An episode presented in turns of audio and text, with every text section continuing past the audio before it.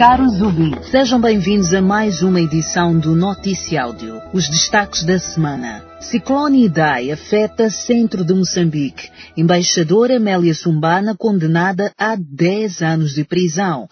Renamo deteta anomalias na seleção de brigadistas para as eleições 2019.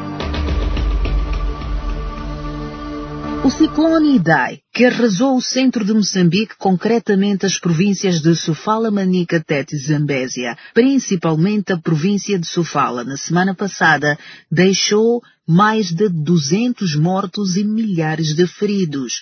Dezenas de equipas de profissionais de ajuda, organizações humanitárias nacionais e internacionais, agentes de salvamento, entre outros, têm como base o aeroporto da Beira, que enviam grupos para ações de resgate em áreas afetadas. Os acessos por estrada à cidade da Beira e outros pontos da província de Sofala e Manica estão interrompidos. Até quinta-feira, mais de 15 mil famílias aguardavam resgate em pontos da província de Sofala, segundo reportou o jornal O País.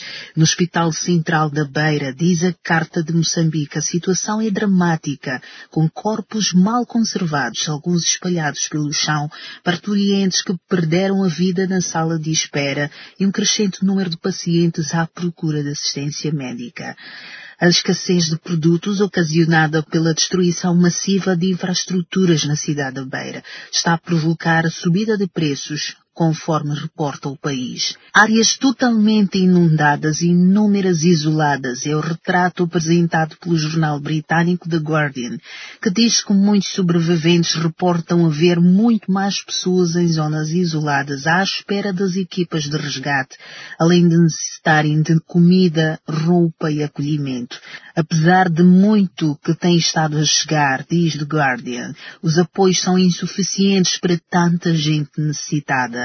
A escala real de destruição é difícil de apurar, diz o jornal, mesmo para aqueles que têm sobrevoado as zonas afetadas. Esta semana, o Estado moçambicano decretou três dias de luto e estado de emergência. Amélia Sumbana, antiga embaixadora de Moçambique nos Estados Unidos, foi esta semana condenada a 10 anos de prisão efetiva e a pagar uma indenização de cerca de 17 milhões e 400 mil meticais ao Estado. A a embaixadora foi condenada, segundo a Carta de Moçambique, por crimes de abuso de cargo e de função, peculato, branqueamento de capitais e violação de legalidade de respeito pelo património público. Os seus representantes legais afirmaram depois da sentença que vão recorrer à decisão.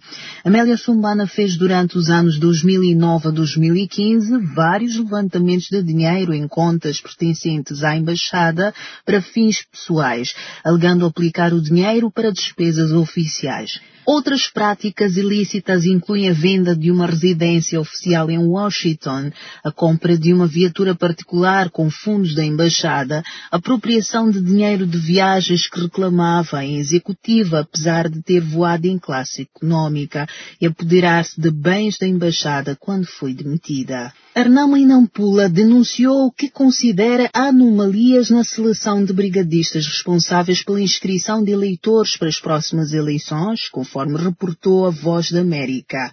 Segundo o porta-voz do partido em Nampula, Arnado Chalaua, os critérios para a seleção de brigadistas que compreendem um concurso público e avaliação das candidaturas não foram observados. Requisitos como idades dos brigadistas, que devem ser entre 18 e 35 anos, foram também desconhecidos considerados, segundo Chalaua. Em Nampula, 264 candidatos foram selecionados, segundo o diretor do Secretariado Técnico de Administração Eleitoral, Evaristo Varela, que referiu que a idade é um dos critérios para seleção, mas que o fator ponderação previsto na lei pode ser considerado. As eleições de 15 de outubro deste ano poderão ser adiadas. A Comissão Nacional de Eleições reuniu-se na quinta-feira e submeteu uma proposta para com três cenários e datas possíveis. É quase assumido que o recenseamento eleitoral não deve arrancar a 1 de abril, como estava previsto, faltando apenas uma formalização do governo.